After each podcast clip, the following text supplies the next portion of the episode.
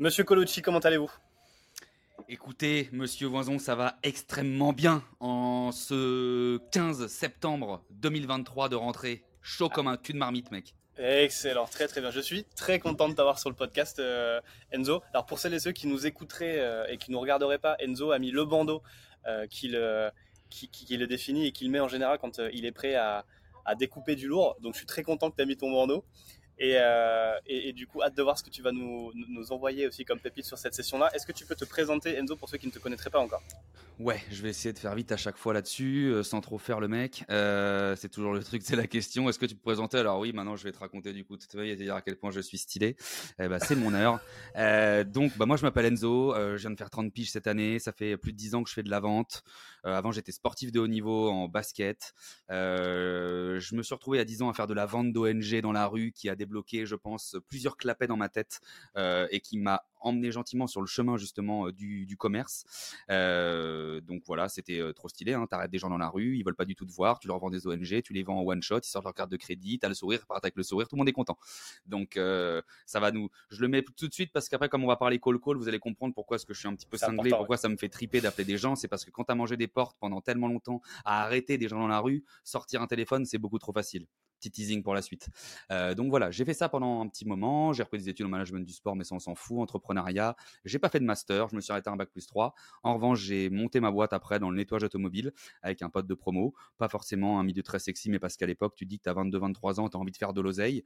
Très mauvais choix hein, d'avoir ça en numéro 1 en critère pour moi, l'argent vient en deux, faut pas se mentir, on n'est pas des mythos. Euh, mais l'avoir en un, je pense que c'est une énorme connerie, chose que j'ai faite du coup heureusement assez tôt.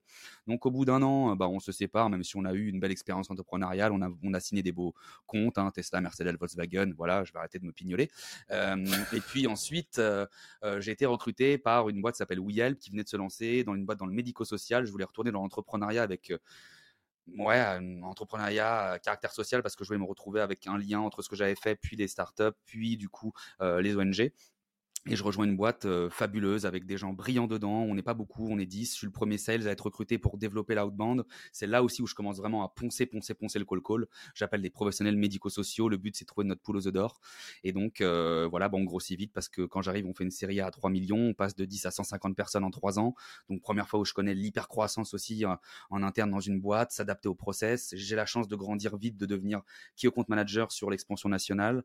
Puis head of sales. Donc, tu as 13 personnes en transverse sur toute la France. Tu gères le plus gros canal d'acquisition de la boîte qui est du B2B2C. On fait euh, beaucoup de chiffre d'affaires du coup à l'époque, ce qui est très cool.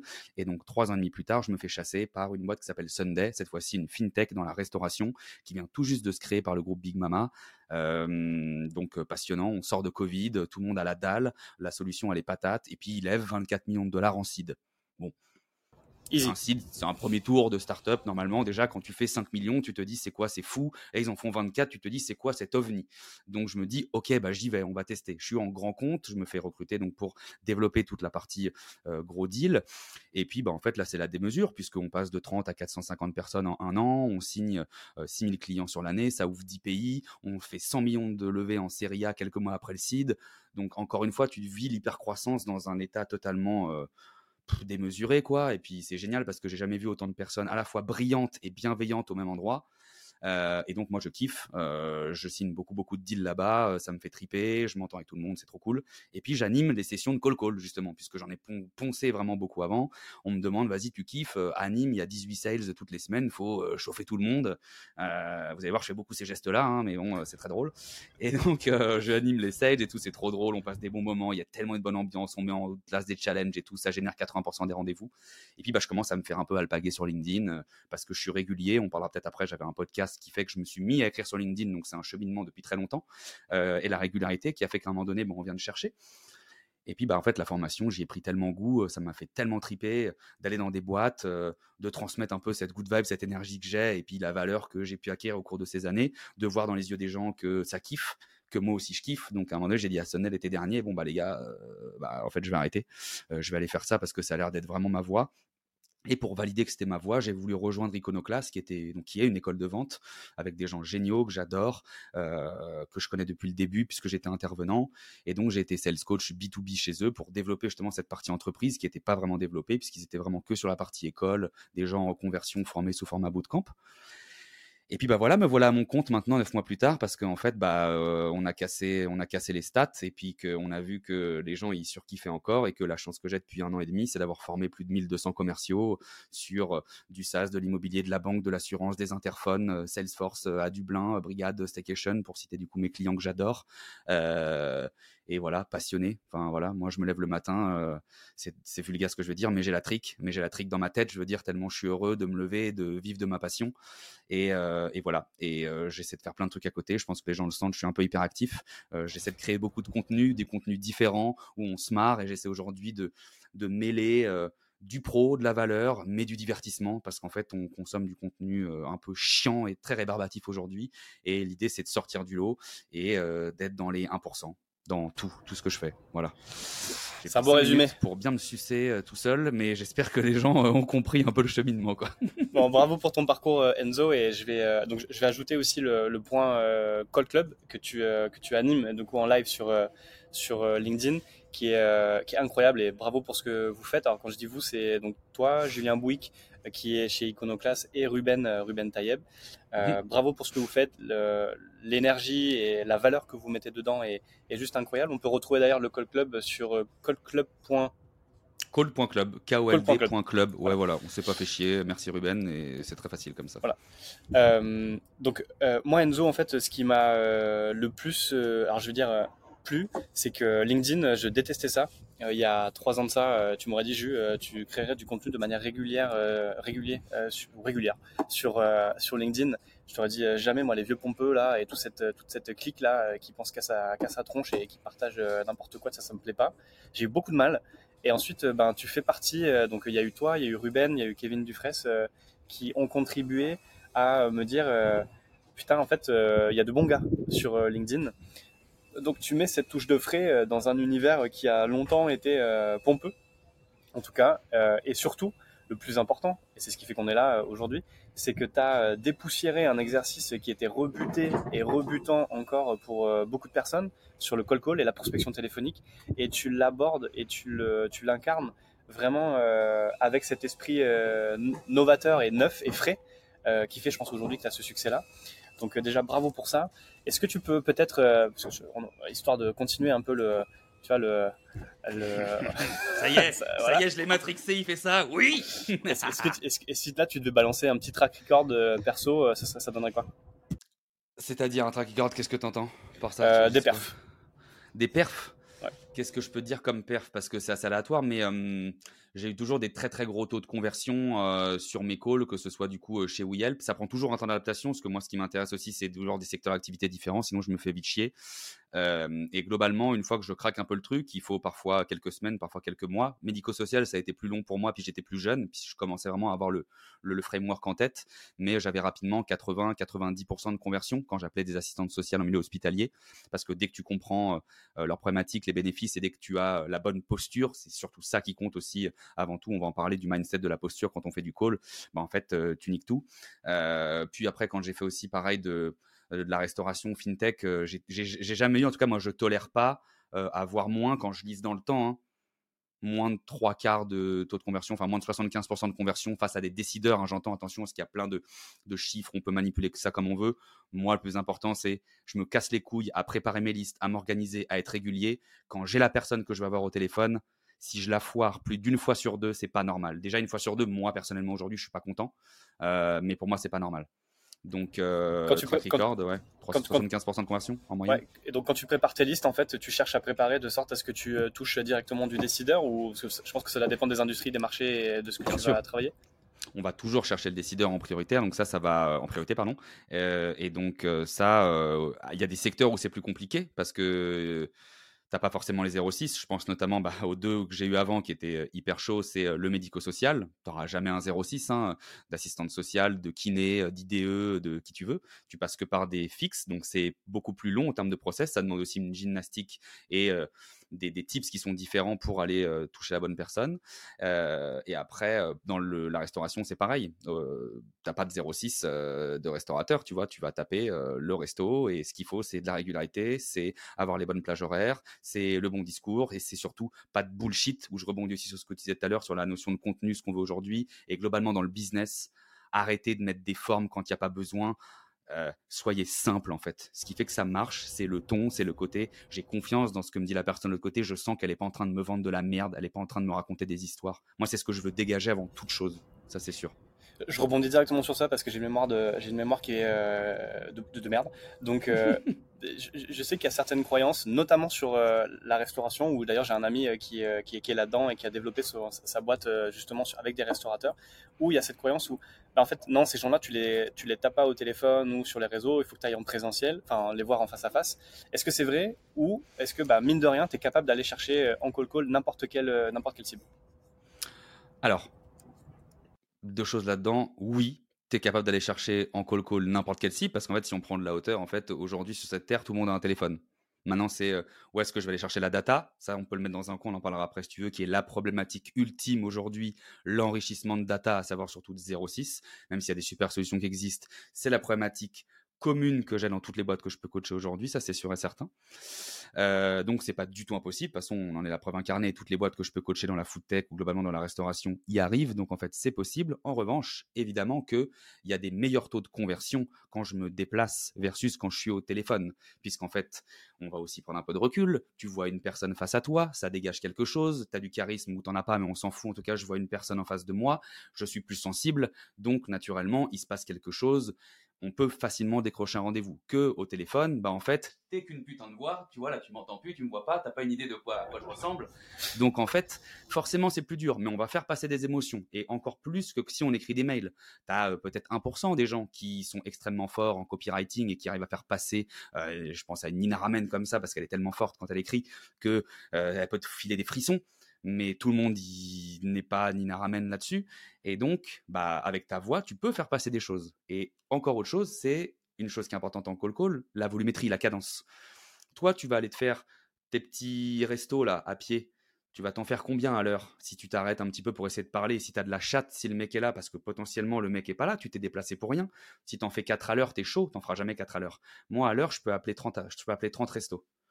Donc, in fine, sur la durée, je te nique. c'est ça qui est important. et autre chose, conseil gratos à toutes les personnes qui font de la restauration, ça me fait plaisir. Arrêtez de prioriser la, la, la prospection physique parce que oui, c'est plus facile, c'est plus sympa et autres. Ok, puis après, ça va dépendre aussi de votre ambition et où est-ce que vous voulez vraiment développer vos zones. Commencez déjà par prendre un rendez-vous par téléphone parce que vous voulez dans une zone. Et une fois que vous avez votre rendez-vous et que vous vous déplacez, là, vous faites de la prospection physique. Là, vous utilisez votre rendez-vous que vous avez pris avant pour aller chercher les autres, pour utiliser du coup cette preuve sociale et pour pas vous déplacer pour rien. Moi, le nombre de fois quand j'étais aussi dans le médico-social et que j'allais me déplacer parce qu'il y avait deux façons de les prospecter, hein, le téléphone et mes putains de pieds. Et bah, quand j'allais à l'hôpital et que les personnes n'étaient pas là parce que j'avais aucune putain d'idée, il y a parfois je perdais des matinées entières. Je faisais quatre hôpitaux, j'étais en scooter heureusement sur Paris, je me faisais des quatre hôpitaux. Dans les quatre hôpitaux, il y avait personne que je voulais voir qui était là. Dans le cul. C'est du temps de perdu. Bon, merci pour le partage, euh, Enzo. Alors, bon, là, on avance euh, vite. J'aurais, je, voulais commencer par un premier point euh, qui était pour peut-être les, on va dire les jeunes sales qui, euh, tu vois, que tu as peut-être pu voir euh, quand tu démarrais une session ou une promo euh, à Icono, et que je me dis, l'exercice du call call, notamment de la prospection, c'est un truc qui est peut-être effrayant, surtout quand tu es jeune commercial. Peut-être que tu n'as pas de background d'ailleurs et que tu arrives là-dedans, à proprement parler. C'est quoi les, c'est quoi les freins et ou les croyances limitantes les plus courantes que tu rencontres chez les jeunes commerciaux en ce qui concerne la prospection téléphonique? Et bien évidemment, comment tu les fais sauter? Alors, il y a plein de choses là-dedans. Je vais essayer de me les noter. C'est les suppositions. C'est que même si tu n'as pas du coup d'expérience sur le secteur ou autre, tu vas te dire non, mais lui, ta gueule, t'as pas de data, donc arrête de croire à quelque chose. C'est normal. En revanche, je pars du principe, pardon, je vais remettre un peu de contexte. C'est normal, hein, je suis aligné avec toi. C'est normal d'avoir peur de prendre son téléphone. C'est normal que ce soit pas inné. Ça ne l'est pour personne, hein, globalement. Il n'y a pas beaucoup de fous sur Terre qui aiment décrocher leur téléphone pour appeler des gens. C'est logique. Donc, les suppositions. Deuxièmement, la peur de déranger. Et troisièmement, la peur de pas être suffisamment du coup crédible. Et tout ça, en fait, si tu veux, d'où ça part, c'est que je crois que tu l'as du coup bien dit avant, il n'y a pas d'école en réalité. Oui, il y a Iconoclast, oui, il y en a d'autres, euh, euh, Rocket School, autres, on va dire, là, qui maintenant, depuis quelques années seulement, se spécialisent sur du sales. Mais si on repart du coup euh, vraiment avant, Il n'y a pas d'école de vente aujourd'hui, il y a des écoles de commerce et à chaque fois je me fais pas des copains, il y a toujours deux trois personnes sur LinkedIn qui me disent oui, c'est pas comme ça dans nos classes. Fine, j'ai plein de profs qui m'appellent pour aller dans leur classe pour compenser ce qui marche pas, mais bon, ça c'est encore autre chose. Globalement, on n'apprend pas aux gens à sortir leur téléphone, on apprend aux gens à faire du management, on apprend aux gens à faire de la gestion, on apprend aux gens à faire de la compta, à faire tout ce que tu veux, mais on leur apprend pas à sortir un putain de téléphone. C'est des exercices qui sont pas courants, pas communs. Donc en fait, quand tu te lances dans le grand bain et comme en plus aujourd'hui, il y a aussi euh, un marché qui est euh, segmenté de plus en plus depuis 10 ans maintenant avec l'éclosion des startups qui fait qu'on a resegmenté un job de commercial qui à la base était j'ai un chasseur, j'ai un farmer. Maintenant, on l'a encore resegmenté en deux sur la chasse. Il y a du SDR, du BDR, et maintenant il y a de l'AE, chose qui n'était pas monnaie courante il y a plus de 15 ans. Donc, en fait, ce qui se passe, c'est que ces BDR, SDR, forcément, bah, tu vas chercher des gens juniors, donc des gens qui sortent d'école et des gens qui ne sont pas formés. Et donc, où est-ce que tu apprends à faire de la prospection téléphonique si c'est pas à l'école. Bah, dans des boîtes, sur le terrain, exactement, qui ont déjà des grosses cultures bien implantées, style des Doctolib, style des euh, doctrines qui font ça très bien, style nous, Sunday, on avait, on avait ça aussi dans la culture. Donc, faut avoir un peu de chat d'arriver dans une boîte où il y a déjà cette culture qui est forte, qui est déjà mise en place, et où il y a les ressources en interne qui sont là pour t'aider à monter en compétences et te rassurer sur c'est normal de pas savoir, t'inquiète, je vais t'apprendre. Et pas, ouais, il faut appeler, hein, vas-y, il faut faire du volume, allez, vas-y, viens, voilà les stats, voilà où il faut aller. Euh, ouais, frérot, euh, comment je fais pour aller de là à là? Démerde-toi. Ah bon, bah sympa, moi j'ai jamais appris. Donc euh, bon. Ouais, D'ailleurs, cette idée de volume, on en, on, en, reparlera et de la connerie qui a un petit peu tout autour de ça, notamment chez beaucoup de managers, où je pense que l'idée de faire du volume est mal comprise ou mal, mal, mal demandée. la peur de déranger, comment tu, euh, comment tu la travailles ou comment tu la fais sauter euh, mis à part, je, sais que d'ailleurs tu as, un proverbe que tu, aimes, euh, que tu aimes bien dire, je te, laisserai le, je te laisserai citer, mais comment tu travailles cette peur-là? Ouais, ce proverbe, c'est et au pire quoi? Enfin, qu'est-ce qui va se passer en fait? Est-ce que ta daronne va mourir? Est-ce que toi tu vas mourir? Est-ce que quelqu'un va choper un cancer autour de toi? Non. Bon, bah en fait, il y a plus grave dans la vie. Oui, ça casse les couilles de pas faire ses stats, ça casse les couilles de pas faire ses objectifs. Mais déjà, si tu penses à ça et que tu pars défaitiste, on est mal barré. Donc ça, c'est le premier truc. Comment est-ce qu'on essaie de pallier à ça, cette peur de, déranger? Déjà, il faut faire la, scission entre déranger et faire chier. Pour moi, c'est pas pareil. Déranger, c'est une certitude qu'on va déranger. Si on prend du recul sur ce que c'est que le call call, c'est quoi? C'est une personne que tu connais pas, qui t'appelle à un moment donné où tu t'y attends pas, pour te parler d'un produit ou d'un service que tu connais pas, ou peut-être peu. Il y a quand même beaucoup d'inconnus dans le bordel. Donc, c'est sûr que tu vas déranger la personne. Je m'attends pas à ce que tu m'appelles. Là, quelqu'un m'appelle, il, il, me dérange. Voir comme en plus je t'aime bien, lui, il me fait chier. En tout cas, il me dérange à ce moment-là. Donc, il va falloir aller droit au but, tu vois. Donc ça, c'est la première chose. Il va falloir se dire, les gars, oui, on va déranger. On l'accepte maintenant, c'est bon Ok, on va déranger. Mais on va pas faire chier. Si tu penses que tu fais chier, c'est à toi de faire ce travail euh, intérieurement, c'est que tu n'es pas à la bonne place. Et ça, je le dis toujours en coaching, et donc toujours devant les managers d'ailleurs, parce qu'il le faut pour la boîte. Si tu as peur de faire chier, c'est que tu n'es pas à la bonne place, c'est que tu crois pas dans ton produit, dans ton service, et donc casse-toi, va faire autre chose. Tu as le droit de ne pas être en phase, et tu as le droit de t'être trompé. Gagnons tous du temps, la boîte et toi, faisons autre chose. Ensuite, c'est manque de structure. On l'a dit avant aussi, parce que manque d'éducation, c'est que les gars, en fait, ils savent pas trop où taper. Et on va revenir, tu peux te le noter, sur l'organisation, la préqualification, qui est extrêmement mal faite et extrêmement incomprise de la part de tout le monde. Et après, c'est une structure de pitch, justement, qui va te perdre avec cette notion d'organisation. C'est que du coup, les gens, ils savent pas trop quoi dire. Et ça, à partir du moment où tu n'as pas une logique un peu claire, quand on n'a jamais fait, bah en fait, tu es perdu quand tu as un call. Et donc, tu te comportes pas forcément bien.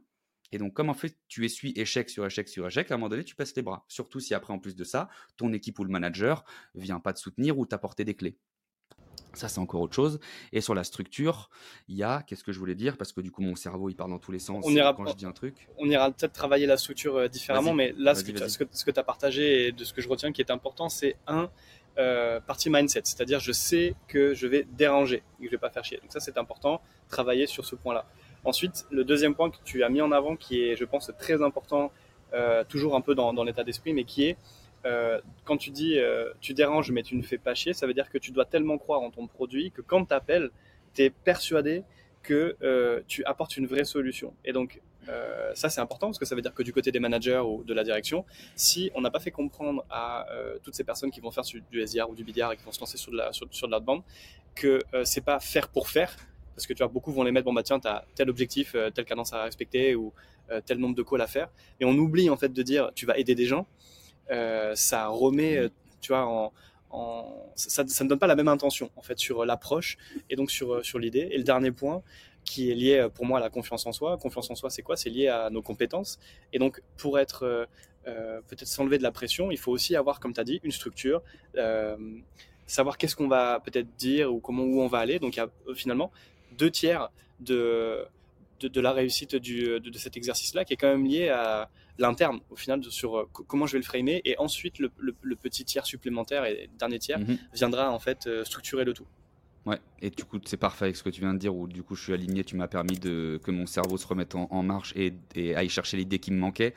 Les gens, ils sont putain de nombrilistes, mec. Ils ne pensent qu'à leur gueule, qu'à leurs objectifs. Donc, je rejoins ton idée d'intention de arrête de mettre ton objectif qui est je veux faire mes stats, je veux faire mes stats, je veux mon variable. Oui, mais en fait, ça, c'est ce qui va découler, c'est les conséquences. Qu'est-ce qu'il faut que tu ailles chercher toi en termes d'intention? Tu l'as très bien dit. C'est je vais aider les gens, je vais leur filer un coup de main. Il y a quelque chose du coup que je kiffe derrière. Donc arrête de parler de ta putain de gueule en fait tout le temps et de ton service parce que je te connais pas en fait. Bonjour Julien, oui on se connaît pas. En fait moi je suis Enzo, moi je suis un spécialiste du SEO et moi je et moi je travaille avec eux. Et moi en fait je fais ci et moi je fais ça. Et ben moi je m'en bats les couilles de ta vie. Casse-toi en fait. Conseil, conseil à, appliquer également sur les messages euh, sur LinkedIn ou autre, hein, ça, ça marche pas rien. Tout, mec, à partir du moment où on se connaît pas, que tu viens pas de la part de quelqu'un, commence pas à me parler de ta gueule, en fait. Si tu viens de la part de quelqu'un qui a une recommandation, ok, parce que c'est de la part d'un tel, bah présente-toi, ça m'intéresse de savoir qui tu es en profondeur au début, oui. Si je ne t'ai rien demandé, que je te connais pas, ça ne m'intéresse pas de savoir qui tu es. Je me fais démarcher toute la journée au téléphone. En plus de ça, on a toujours l'amalgame qui est fait depuis plus de 20 ans avec cette prospection B2C absolument dégueulasse qui est faite avec les arnaques au CPF, euh, les fris, les Bouygues, etc. sur du B2C, les vendeurs de fenêtres et tous les connards qui vont avec. Et eh ben en fait, les gens ils font l'amalgame tout de suite. Ils se disent quelqu'un appelle, c'est forcément pour me vendre quelque chose, pour m'arnaquer. Et parce qu'en plus, il parle que de parler de votre putain de prospect en priorité. Parler de ce que vous lui apportez.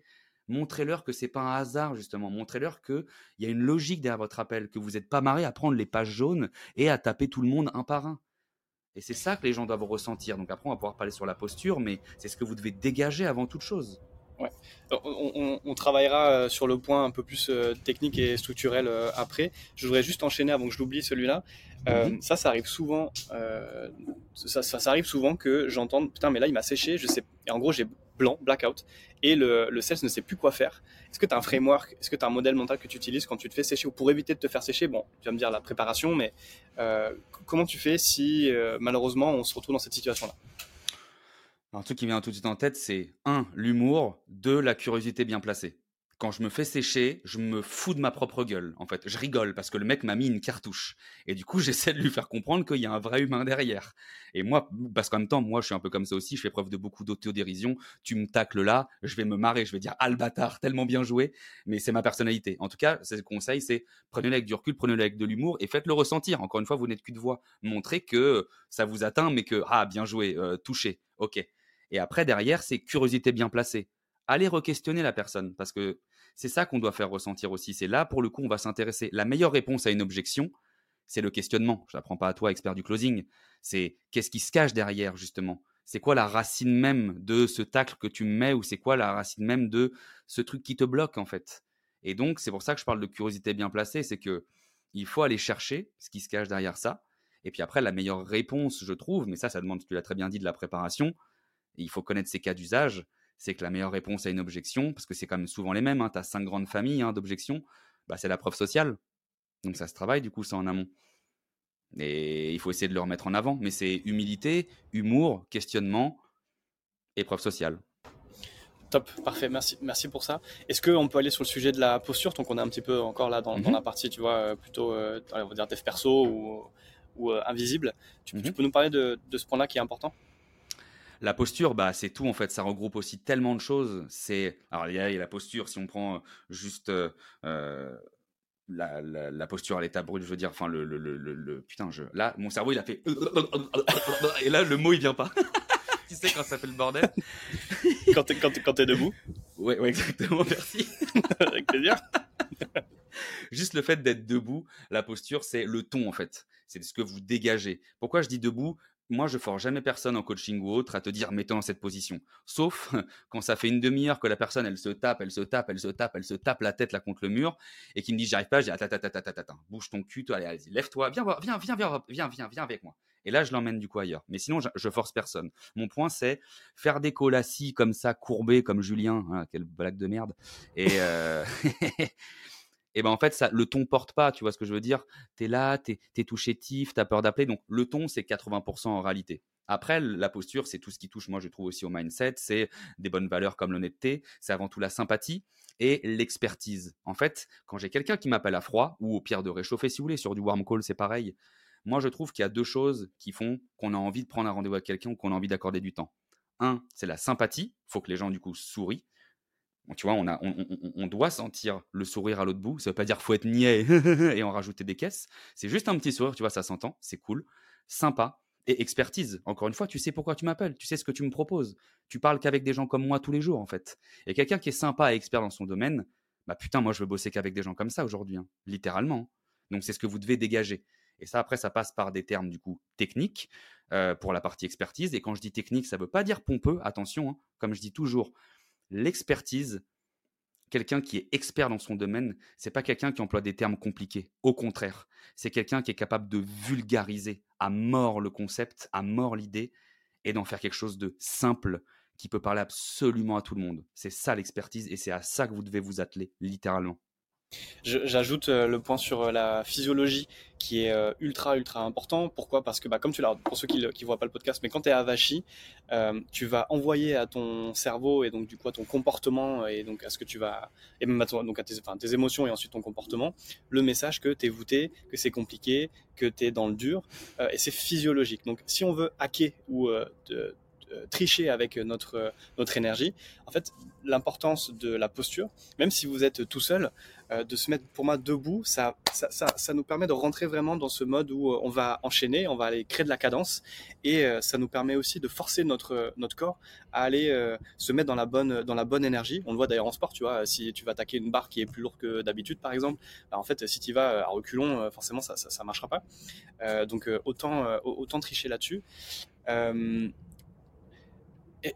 par rapport à ce point-là, juste une petite aparté, est-ce que tu crois en, euh, le, en ces freelances qui sont euh, seuls en remote et qui sont placés sur des missions de call call. J'ai beaucoup de dirigeants qui m'appellent et qui me disent moi j'aimerais bien recruter mais en les internalisant, donc en CDI, parce que je crois pas en la performance commerciale du mec qui est en remote tout seul chez lui et je crois pas qu'il arrivera à faire du call call et à réussir sa mission.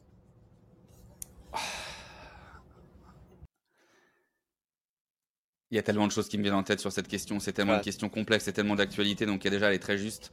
Et euh, parce que le marché, il évolue tellement là depuis genre un peu moins d'un an. C'est tellement la galère de retrouver des sales. Il y a une rétention qui est dégueulasse. Tout le monde se bat pour la même chose. Tout le monde veut faire de la croissance. Tout le monde se met sur faire de la outbound parce qu'on était tous partis sur le l'inbound et depuis un an, tout le monde tape le plafond de verre et c'est la merde. On a dit tout à l'heure que personne n'était formé réellement à faire euh, de, la prospection téléphonique. Tu mélanges un peu tout ce schmilblick là, boum, t'envoies ça. Allez, c'est parti. Et donc, il y a de plus en plus de freelance, avec aussi tout ce qu'on voit sur LinkedIn, les gens maintenant qui se mettent à leur compte. Tout le monde suit cette trame, tout le monde veut de la liberté, tout le monde veut bosser que pour soi, se faire 20 euh, 000 euros par jour euh, en branlant le moins possible. Bref, voilà un peu là où on en est et c'est un peu le merdier. Donc oui, les boîtes en tout cas galèrent à recruter et souhaitent externaliser leur prospection. Il y a encore quelques temps, je trouvais ça dangereux, j'étais totalement contre. Quand je vois comment le marché évolue, je me dis, il y a un truc à faire, en tout cas. Peut-être qu'aujourd'hui, c'est un peu le merdier et c'est oui, c'est compliqué. En tout cas, de ce que je vois, les boîtes qui utilisent aujourd'hui, j'étais encore en call tout à l'heure avec un client qui le fait, c'est dégueulasse. Enfin, il y a un taux de no-show qui est colossal. Pourtant, ils font des calls. Les mecs sont quand même détachés, mais après, ils passent par une agence. Donc, bref, encore une fois, c'est un peu différent. les leads sont pas forcément très qualifiés et il y a un taux de no-show qui est ouf. Maintenant, oui, c'est possible. Et en fait, j'allais dire, ça dépend encore une fois de l'intention, la motivation, de ton sales qui se met en freelance tout seul. C'est possible de faire du call tout seul chez soi. Je pense qu'aussi à terme, j'espère que ces sales-là sont aussi bien organisés et font un peu de call avec d'autres et se retrouvent entre poteaux, même si c'est pas forcément le même job, mais qu'une fois de temps en temps, ils se nourrissent un peu des autres et que ça leur permet aussi de s'élever et de grandir. Euh, j'ai perdu le fil de la question. En tout cas, oui, c'est possible. Euh, il faut suivre ces gens-là. Il faut qu'ils soient aussi coachés. C'est pareil, tu vois, en tout cas, euh, s'ils sont en free. Et après, il y a plein de trucs qui entrent là-dedans. ton coût, combien tu vas payer du coup ton lead, c'est quoi du coup un, rendez-vous qualifié Est-ce que tu payes ça du coup au forfait Est-ce que tu payes ça du coup Comment tu payes ta, ta surperformance Comment tu payes quand un mec te met un no-show c'est délicat d'externaliser cette partie-là, mais il y a des boîtes qui n'ont pas le choix. Après, ça dépend aussi des types de boîtes. Je trouve que ce format-là d'externalisation de prospection, il est bien pour des petites boîtes il n'est pas forcément judicieux pour des grosses parce que euh, parce que leur process casse les couilles, euh, que c'est super chiant, euh, du coup qu'il y a 36 000 responsables dedans, que ça prend trois plombs pour prendre une décision, qui sont regardants sur tout, qu'ils ont de l'oseille, qui cherchent à en faire plus, mais qui grattent le moindre euro alors qu'il y a des gars qui se tapent le cul pour prendre des trucs. donc moi sur les grosses boîtes, même si je comprends parce qu'ils galèrent comme les autres à recruter. Euh, compliqué. En tout cas, là, je parle du point de vue des freelances. Moi, j'irai pas. Et après, euh, sur des plus modestes et des petites, quand tu es en direct avec un dirigeant ou autre, bah, c'est plus facile parce que tu crées une relation de confiance entre ton freelance et euh, la boîte, même s'il n'est pas directement dans ta boîte, tu peux le sensibiliser à ton produit, tu peux lui donner de la technicité, tu peux l'aider du coup à être un meilleur performeur. Si en plus de ça, il se fait coach à côté, bon bah c'est banco. et après, ça va dépendre aussi du sales qu'il arrive à se mettre aussi ses limites et se dire ok je peux prendre tant de missions. Parce qu'on est aussi il y a la pas du gain hein. c'est de se dire putain je peux prendre de l'oseille donc vas-y je prends cinq missions en même temps. Euh, vas-y. Fais-en déjà bien deux coco parce que ça demande quand même un effort mental de l'organisation et beaucoup d'énergie. Une fois que tu auras bien géré tes deux rajoute-en une troisième et après on verra. Donc il faut aussi que ces mecs là et ces nanas bien sûr quand je dis les mecs on s'en fout hein, euh, soient pas trop gourmands en fait. Et puissent se mettre leurs propres limites pour atteindre leurs objectifs et être compétents Ok, je parle dans tous les sens, je suis désolé. Frère, non, non, non, c'est ok. Euh, non, non, merci, merci beaucoup pour la, pour la réponse. Je vais, je vais revenir sur. Enfin, bon, pour, ça, c'est l'aparté. Je vais revenir un peu plus sur le, la partie euh, structurelle. Donc, tu as dit en début que tu as travaillé avec beaucoup d'industries, donc des marchés différents, des cibles différentes. Euh, Est-ce que quand tu arrives dans, donc on va dire dans une boîte, et donc dans un marché, peu importe l'industrie, tu respectes quand même, mine de rien, des étapes ou des, enfin, si, des étapes spécifiques pour construire ou garantir une bonne performance sur un call call? La question ah bah oui. oui, c'est très clair. Bah, en gros, donc quelles sont-elles Si je comprends bien du coup la question, c'est que en fait, peu importe ton industrie, tu gardes un petit peu la même trame euh, pour offrir le même niveau de performance euh, derrière. On est d'accord? Ça, c'est la question. Et donc du coup, c'est comment tu, comment tu structures du coup ton ton call call? Bah, ce que je disais tout à l'heure, on se le garde dans un coin, c'est la partie déjà pré-qualif, ciblage. Est-ce que le ciblage est bien fait? Est-ce que j'ai bien mon bon ICP ICP, Ideal Customer Profile, donc c'est le type de boîte. Je vais chercher des boîtes dans l'industrie de l'aéronautique qui se trouvent à Toulouse, qui ont moins euh, 200 salariés euh, et blablabla. Euh, et à l'intérieur, je vais cibler 1, 2, 3. Après, ça dépend si tu sur du SMB, middle, middle, market ou grand compte. On va dire 3 buyers persona. Je vais cibler dedans. Donc, un buyer persona, c'est la personne que vous cherchez à joindre, votre interlocuteur, votre décideur, comme on l'a dit au début. Donc, ça va être, euh, je vais chercher le directeur financier, je vais chercher le DSI, je vais chercher le CEO, je vais chercher le directeur commercial et blablabla. Ça, c'est à vous de bien faire ce travail du coup en amont et d'être sûr d'aller déjà bien taper. Une fois qu'on a fait ça, il va falloir justement aller scraper cette donnée parce qu'on a dit qu'il fallait quand même avoir du volume, même si euh, on se cache derrière le côté plus t'en fais, plus t'en fais, plus t'en fais, plus t'es bon. Oui, mais viens, on va un peu mêler ça avec de la qualité, ça va être encore mieux. Donc, le ciblage, il doit être un petit peu plus chirurgical et on doit aller enrichir la donnée. On l'a dit tout à l'heure, c'était la problématique la plus forte aujourd'hui, moi je trouve, sur les boîtes, c'est que c'est compliqué. Il y a plein d'outils aujourd'hui qui existent depuis des années qui sont top pour aller faire des tableaux très propres, enrichir, être sûr qu'il y a bien le bon mail et tout. Ouais, super, ton mail, je m'en branle. Moi, ce que je veux, c'est des numéros, tu vois. Et donc ça, c'est compliqué à avoir aujourd'hui. Donc ce qu'il faut, c'est arriver donc le ciblage, scraper en masse ces gens-là. En masse, ça veut pas dire des millions, mais ça veut dire tiens, sur le ciblage que je viens de t'énumérer sur l'aéronautique Toulouse DSI, bon bah super, j'ai sorti 1000 personnes. Je dis n'importe quoi. Sur ces 1000 personnes, maintenant, je vais aller enrichir la data. Je vais aller récupérer du coup les 06 idéalement super outil, euh, Casper notamment, tu vois, qui est notre partenaire avec, euh, avec euh, le Call Club, ou via LinkedIn, tu peux trouver des numéros. Il y en a d'autres, je vais citer notre partenaire pour pas faire le crevard, mais voilà, il y en a d'autres. D'accord, ok, bon, il y en a d'autres. On citera pas Drop Contact par exemple. drop Contact, mais pas trop les numéros. Drop Contact qui est au top de Nikon, euh, super mec, et Drop Contact qui est magnifique pour te faire une base de données nickel très propre, qui va te trouver des fixes, qui va te euh, faire un truc nickel avec des mails, mais les 06 il les trouve pas. L'Emlist du coup pareil, qui est intégré du coup avec ça. T'as Lucha Apollo, allez on va les donner, tu vois, Lucha Apollo Datagma qui sont très bien pour euh, essayer d'aller choper du 06. Alors juste pour peut-être mettre de la, de la clarté sur, pour, les, pour les gens qui seraient peut-être pas à l'aise avec ces termes-là, mais donc, quand tu dis ciblage, c'est je vais vraiment euh, travailler sur qui je vais aller chercher. Donc ça, c'est une mhm. première partie. Ensuite, là-dedans, tu as le scrapping qui est une autre, donc on pourrait dire qu'il y a la deuxième partie. C'est maintenant que j'ai trouvé mes cibles, je vais aller Mhm. les récolter. Donc Mhm. là-dessus, il y a aussi d'autres outils. Et ensuite, quand tu dis enrichissement, j'ai l'impression Mhm. que pour toi, l'enrichissement s'arrête simplement à numéro de téléphone. Bah parce que là on parle de call, le reste en fait j'en ai un peu rien à foutre. Enfin si tu, en fait c'est pas que j'en ai rien à foutre, c'est que les outils te le donnent naturellement, comme on l'a dit. Tu vois, t'as un drop contact, bon bah c'est bon. J'ai un super beau tableau, grâce à Denis, euh, le nom prénom a été euh, euh, scindé, tout est propre. J'ai un super tableau, il est nickel, mais j'ai pas de 0,6. Et c'est cette colonne là qu'il faut remplir si on veut faire du call, tu vois idéalement. Parce que si je me tape que des fixes, je vois plein de boîtes où je vais. hein. Il n'y a pas cet effort-là justement qui est fait en amont. Les sales, ils sont un peu laissés à eux-mêmes. Il n'y a pas du tout d'outils. C'est tiens, démerde-toi. Il y a tout dans Salesforce, il y a tout dans le CRM. Et en fait, du coup, bah, ils se retrouvent avec des numéros de ligne fixe. Donc ça ne veut pas dire que c'est pas possible. Là, on se, heurte à autre chose qui est du coup du barrage secrétaire ou juste en tout cas avoir un intermédiaire et où nécessairement tu rallonges ton cycle de vente. Moi, ce que je veux, c'est essayer de couper ça. C'est essayer, si je peux avoir le 0,6, de les prioriser. Et donc là, la suite de ça, une fois qu'on a donc euh, ciblé, donc du coup ciblé, identifié, scrappé, enrichi, maintenant il faut se faire cette pré-qualif. C'est que là, j'ai dit exprès du coup que des DSI dans ce secteur-là. La réalité, c'est que quand tu arrives dans une boîte en tant que sales, tu récupères un secteur qui parfois est un gros fouillis, parce qu'en fait, il y en a de partout dans le CRM.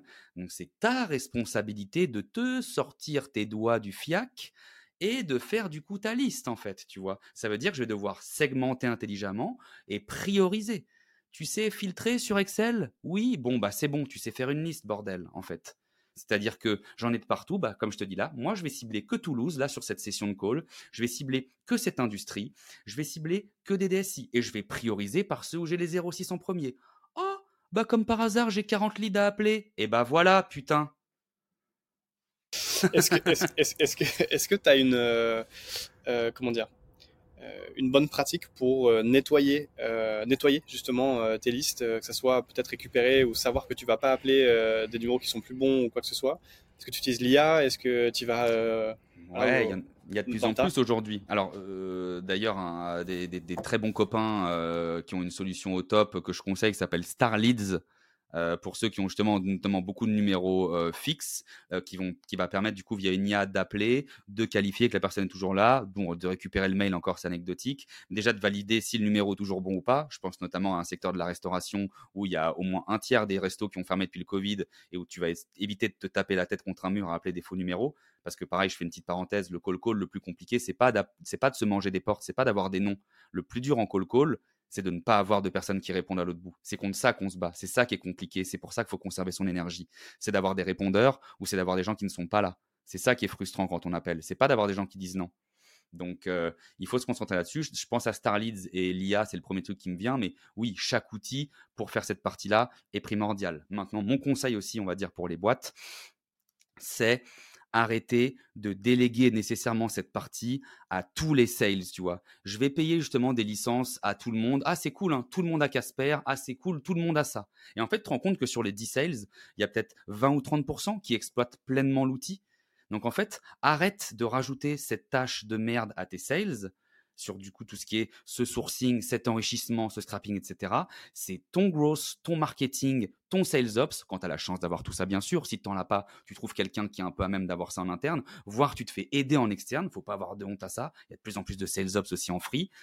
Et du coup, ça, tu leur apportes des listes propres. Après, c'est eux qui se démerdent sur, comme je disais, le filtrage, la priorité, appeler, régularité et tout. Mais au moins, tu leur donnes une data qui est à peu près propre. Parce que c'est pas des magiciens. Moi non plus, je suis pas un magicien quand je vais euh, en formation et qu'on arrive et que les mecs ils appellent et qu'ils ont des listes dégueulasses. Bah, t'inquiète pas que derrière, il n'y a pas forcément de résultat. Versus quand je vais dans des boîtes ou quand c'est au cordeau, c'est bien ciblé, on a des bons numéros, on éclate les sessions de call. Donc, il n'y a pas de recette miracle en fait là-dessus. Enfin, il n'y a pas de secret, tu vois.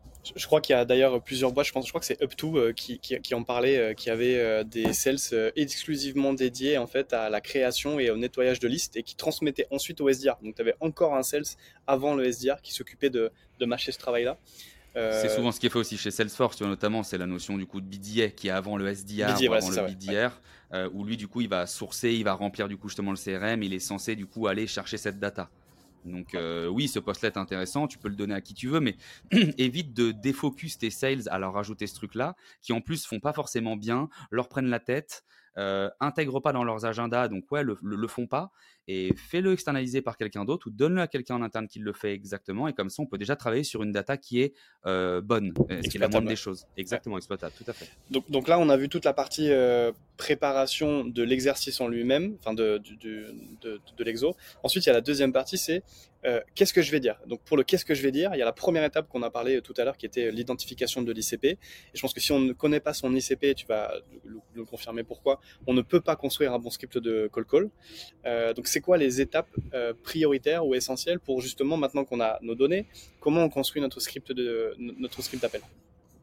Bah moi c'est un truc, je vais pas dire que je l'ai breveté parce que c'est pas vrai, puisque à la base c'est pas moi, mais je l'ai réadapté en tout cas et je sais que je communique énormément dessus et moi mon ma vision et je l'adapte partout et je le fais toutes les semaines avec le Call Club et je le fais dans toutes les boîtes où je passe et ça marche partout, je suis obligé de le dire, c'est AIDA. AIDA, qui à la base est une méthode de copywriting. Euh, donc le concept du copywriting, hein, c'est la vente par l'écrit. Euh, et euh, l'essence même de ce truc-là, c'est de se dire que chaque ligne me donne envie de lire la suivante. Tu sais, hein, tu écris sur LinkedIn aussi, donc c'est un peu le concept qu'on essaie d'appliquer quand on écrit un post. Bon, moi du coup, j'ai appliqué cette même technique. Donc à la base, AIDA, c'est attention, intérêt, désir, action moi, je me suis dit, OK, en fait, c'est hyper pragmatique, c'est hyper concis, c'est ce qu'on veut justement parce qu'on n'a pas beaucoup de temps sur un call. Hein. On pourra revenir aussi sur cette notion de temps juste après. Un call, c'est pas 10 minutes, hein. sauf si on, a validé le rendez-vous et qu'on qualifie, mais c'est jamais 10 minutes, c'est 2-3 minutes max, max, max, max, max. Donc, on va aller droit au but. Et cette méthode est, est infaillible pour ça. Donc, moi, au lieu d'intention, j'appelle ça une amorce. Ensuite, dans l'intérêt, ce qui est important de mettre, c'est les bénéfices. Ensuite, dans le désir, bah, moi, je mets du coup un petit chiffre, une preuve sociale. Et après, call to action. Je propose des dates, plutôt matin, après-midi, mardi prochain, jeudi. On est proactif aussi. On n'est pas passif dans la demande de rendez-vous. Et donc, moi, en fait, cette méthode AIDA, bah, j'ai réutilisé le même concept que le copywriting en me disant chaque idée que j'apporte avec ce framework ne donne pas envie à la personne en face de me raccrocher à la gueule. Voilà, même concept que de lire la ligne suivante. Donc voilà, AIDA. Est-ce que sur, euh, ton approche, tu euh, décides de taper plutôt sur les problématiques pour accrocher ou est-ce que tu vas taper sur des bénéfices? Ça dépend de quelque chose? Comment tu. Euh, tu peux, et du coup, merci pour cette passe D dans le sens où j'aurais dû mettre, enfin, je vais remettre du contexte sur AIDA, c'est que c'est un framework. Tout ce qui va être dedans, on s'en fout dans quel ordre c'est fait, on s'en fout comment tu le dis. Ce qui est important, c'est d'avoir un peu ces grandes étapes-là en tête. Et donc, quand je parlais de bénéfices sur la partie intérêt, on peut très bien attaquer sur le constat d'une problématique. Je te prends un exemple. Quand du coup j'étais avec Sunday et que bon, je te ferai la morte ou je te ferai un pitch chantier si tu veux. La partie du coup intérêt, c'était je sais que depuis le Covid, c'est hyper relou pour vous de recruter, vous trouvez pas de personnel, vous êtes dans la merde, limite, vous pouvez pas ouvrir votre resto. Moi, ce que je fais, c'est que j'accompagne des restaurateurs comme vous pour diminuer le temps d'encaissement et vous permettre de tourner avec même 20% de staff en moins. Et vous passez plus de temps avec le client cerise sur le gâteau, vos gars que vous galérez à recruter, on leur fait gagner 40% de pourboire en plus, donc ils restent chez vous. Et en plus, vous gagnez 10% de tickets moyens vous, et ça, c'est dans votre poche. On bosse déjà avec Big Mama, Bouillon Pigalle et Tartampion. Du coup, je voulais vous présenter ça. Je sais que le midi, c'est impossible pour vous, donc on peut se voir après le rush, vous serez tranquille. On peut se dire 15h jeudi. Ça, c'est directement sur ton accroche euh, ou euh, l'ouverture. Le, là, je du... partir de l'intérêt. Là, je t'ai fait l'intérêt. L'accroche, bah, tu le vois de toute façon quand je fais tous les call clubs avec Jus, on a une approche différente. Lui, il est sûr. Et c'est pour ça que je voulais dire, il n'y a pas de recette universelle. Julien, on n'a pas du tout la même méthode. Julien ne fait pas AIDA dans call club. Julien est très fort. Julien prend des rendez-vous. Ok? moi, j'ai AIDA. Je l'adore, je peux l'amener partout et je trouve que ça aide les gens à structurer. Lui, il a autre chose, c'est qui je suis, pourquoi j'appelle. Euh, dans l'accroche, lui, il adore le comment allez-vous. Moi, je déteste. Ça peut être un bon icebreaker. On va voir pourquoi aussi. C'est que d'ailleurs, quand c'est retourné, c'est le meilleur icebreaker pour moi. Quand la personne te dit ça va bien, merci et vous? La plupart des gens répondent ça va bien, merci. Et donc, en fait, je vous appelle pour. Ils s'en battent la race de ce qu'il dit, tu vois. Alors qu'en fait, quand la personne te retourne, et ça, je le dis à tout le monde qui écoute ou qui, regarde, si vous utilisez le comment allez-vous en accroche, déjà, vous devez l'incarner parce qu'il faut que ce soit sincère.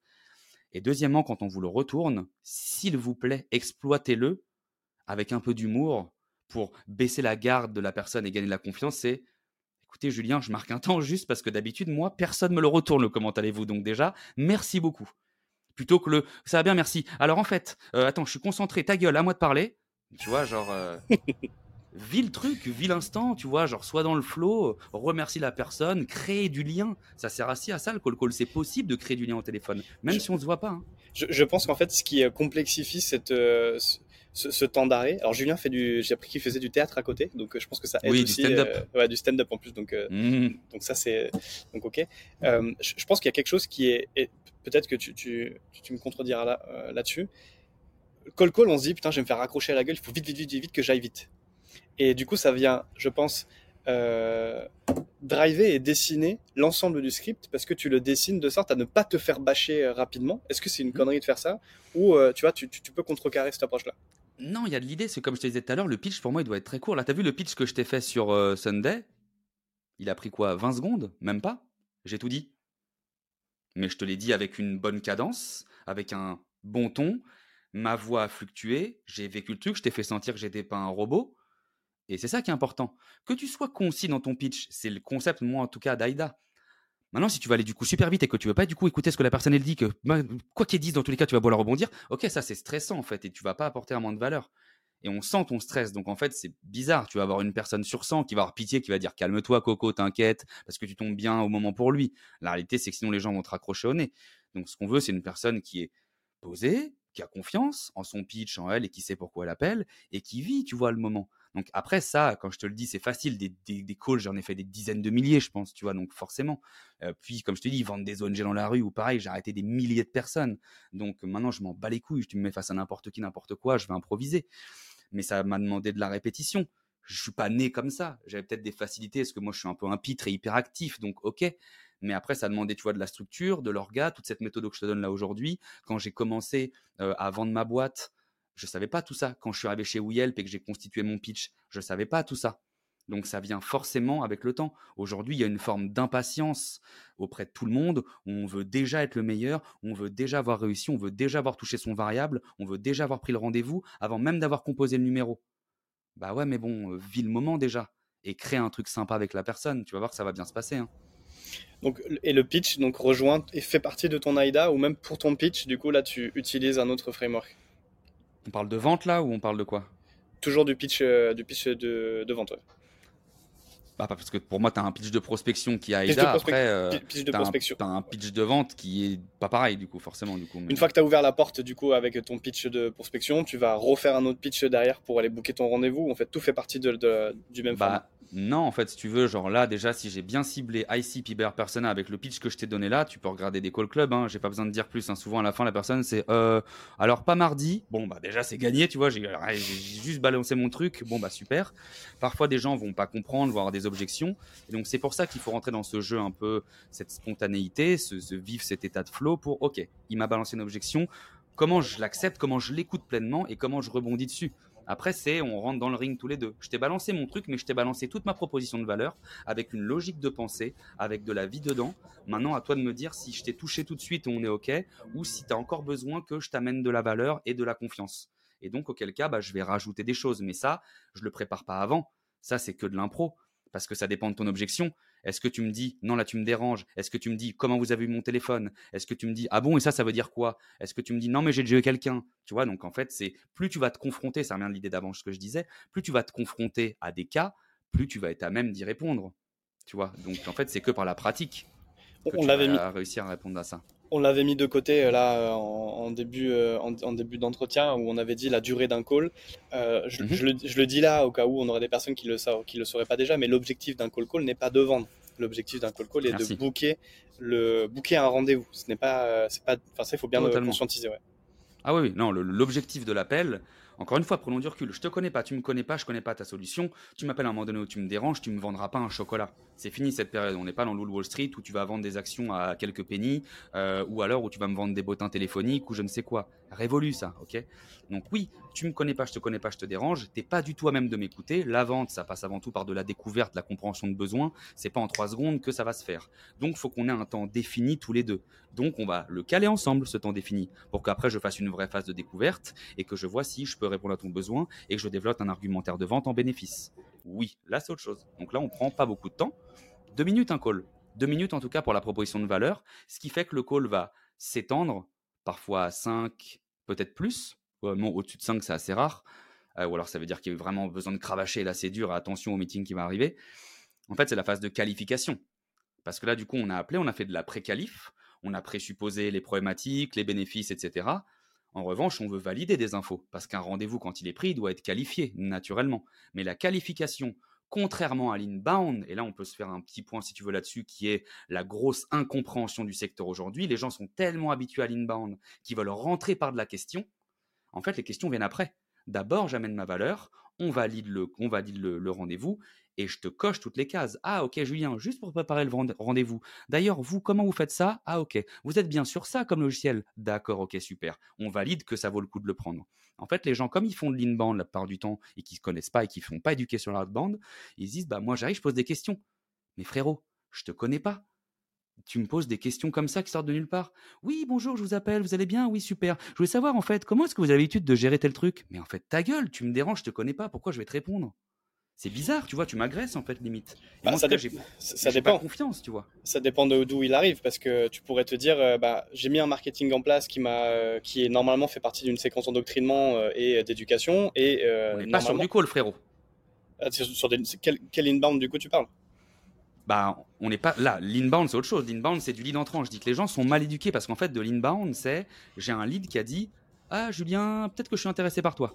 Et donc en fait, qu'est-ce qui est du coup la base d'un call en inbound? C'est la disqualification ou la qualification du coup. J'ai un lead qui rentre, est-ce que ça vaut le coup que j'y attache du temps? Quand tu reçois genre 20 leads par jour, c'est de te dire est-ce que c'est Mireille qui s'est trompé dans le formulaire, qui a rien compris et que du coup je dégage? Ou est-ce que du coup c'est Jean-Charles qui a bien compris, qui nécessite que je lui apporte du coup euh, du temps et qu'on cale un rendez-vous encore une fois plus tard? Ce qui n'a du coup rien à voir. Et donc les gens commencent souvent par poser des questions instinctivement. Mais c'est pas pour moi la solution en outbound, vraiment pas.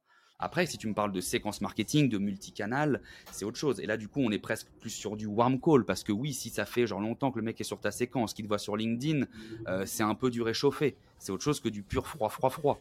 Alors, un petit peu différent. Peut-être que c'est moi qui ai mal compris, mais pour de l'outbound, évidemment que je suis d'accord que là, on ne pose pas cette question de, qualification, et, encore peut-être sur, sur d'autres choses, mais sur de l'inbound, où là, c'est la personne qui vient à toi, euh, mhm. là, d'ailleurs, c'est pour ça que sur de l'inbound, on va aussi avoir du SDR qui va préqualifier pour ensuite, tu vois, l'envoyer sur, sur de l'AE, par exemple.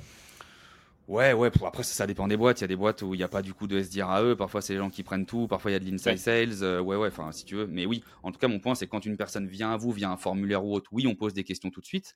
Quand vous devez faire de la chasse, il faut un peu changer du coup son mindset, ce qui est très dur. Il faut totalement d'ailleurs faire l'inverse. Posez pas tout de suite des questions. Allez à l'essentiel.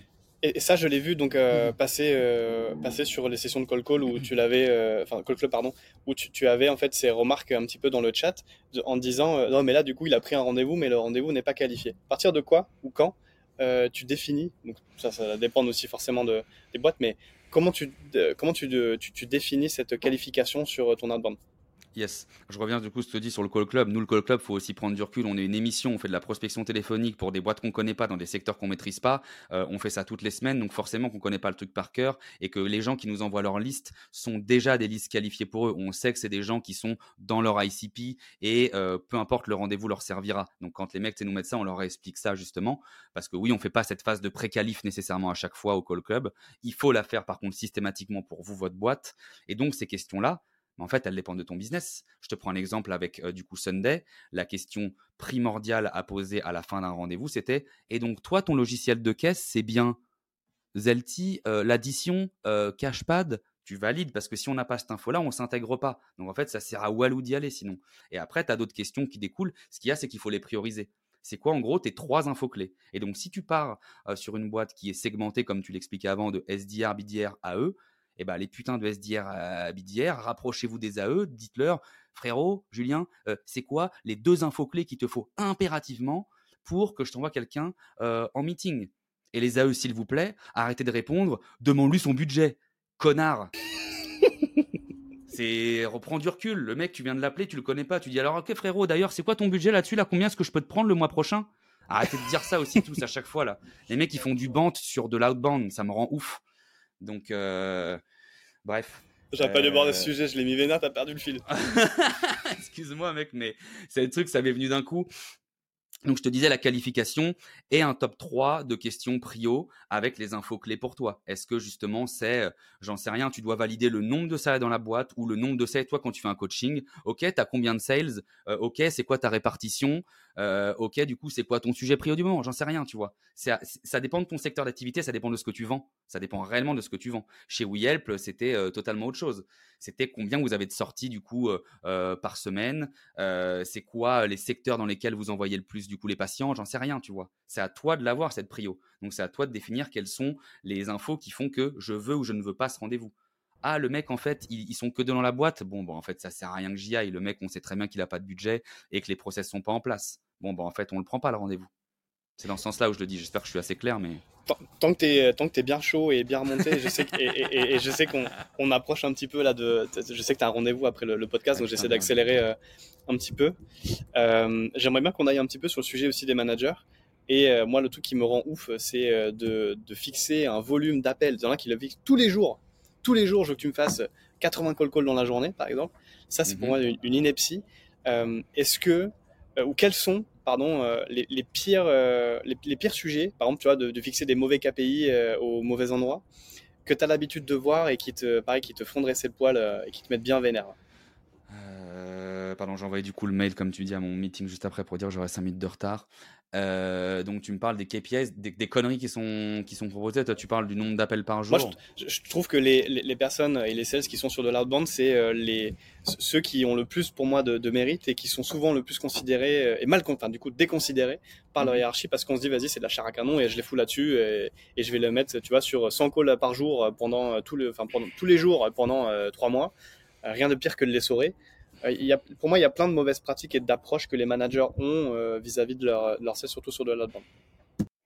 Bah, ça dépend. Je prends ton exemple du coup du volume. En fait, ça veut dire est-ce que ton, ton équipe elle est vraiment hyper novice et tu as envie un peu euh, de leur montrer que c'est le volume qui va faire du coup à la fin? Mais moi, je trouve que cette statistique, elle est vraie, mais jusqu'à un certain point, tu vois, genre faire du volume d'appel, en réalité, il faut se concentrer sur le nombre de décrochés, le nombre de décideurs, la conversion décideur, euh, rendez-vous. Ce qui est important, c'est la finalité. À la fin de la semaine, tu dois prendre combien de rendez-vous? 10 Franchement, frérot, que tu pris 100 appels par jour ou 50, si à la fin, tu as tes 10, ouais, je suis content. Après, il y a aussi d'autres sujets, du coup, sur la surperf. Le mec se dit, putain, si avec 50, il peut en prendre 10, bon, en fait, j'aimerais qu'il en fasse 100, comme ça, il en prendra 20.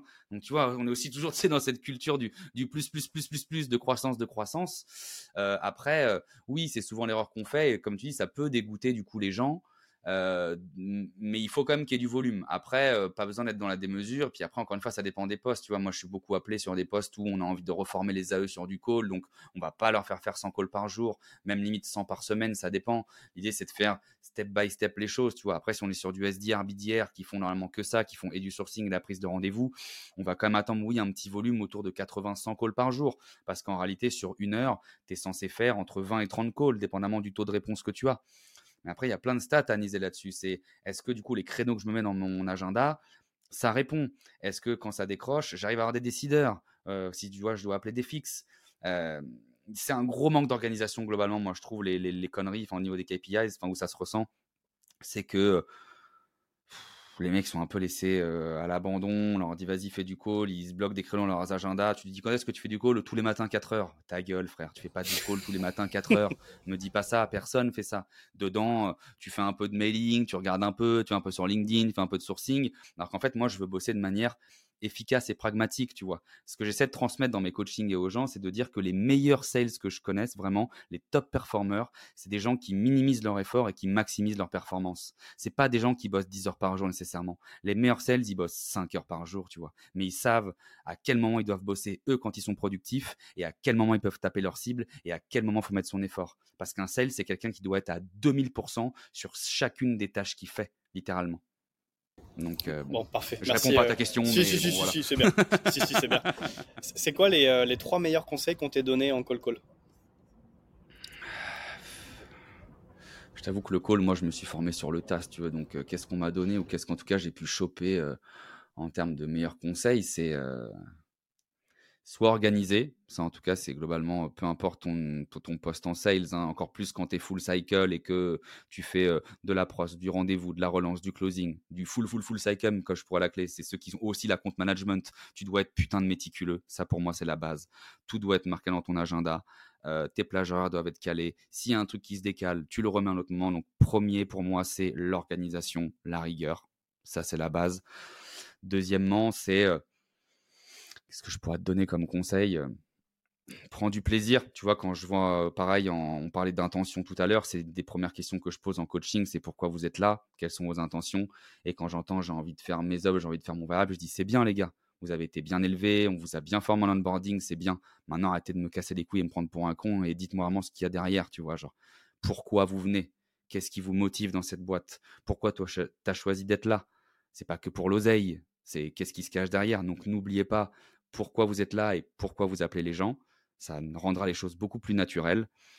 Et troisièmement, c'est un truc que je me dis souvent en ce moment, et puis en plus, comme je suis un très gros fan forcément de NBA et de basket, c'est euh, trust the process, tu vois. Genre, en fait, euh, c'est con à dire, ça fait très bateau, mais c'est la réalité. C'est qu'arrête de foutre la charrue avant les bœufs, arrête de croire que ton call, il est déjà plié avant même de l'avoir composé.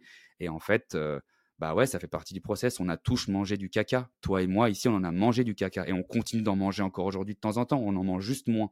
Ou en tout cas, maintenant, il est bien dressé, tu vois, c'est du caca gastro parfois qu'on mange nous, tu vois, peut-être.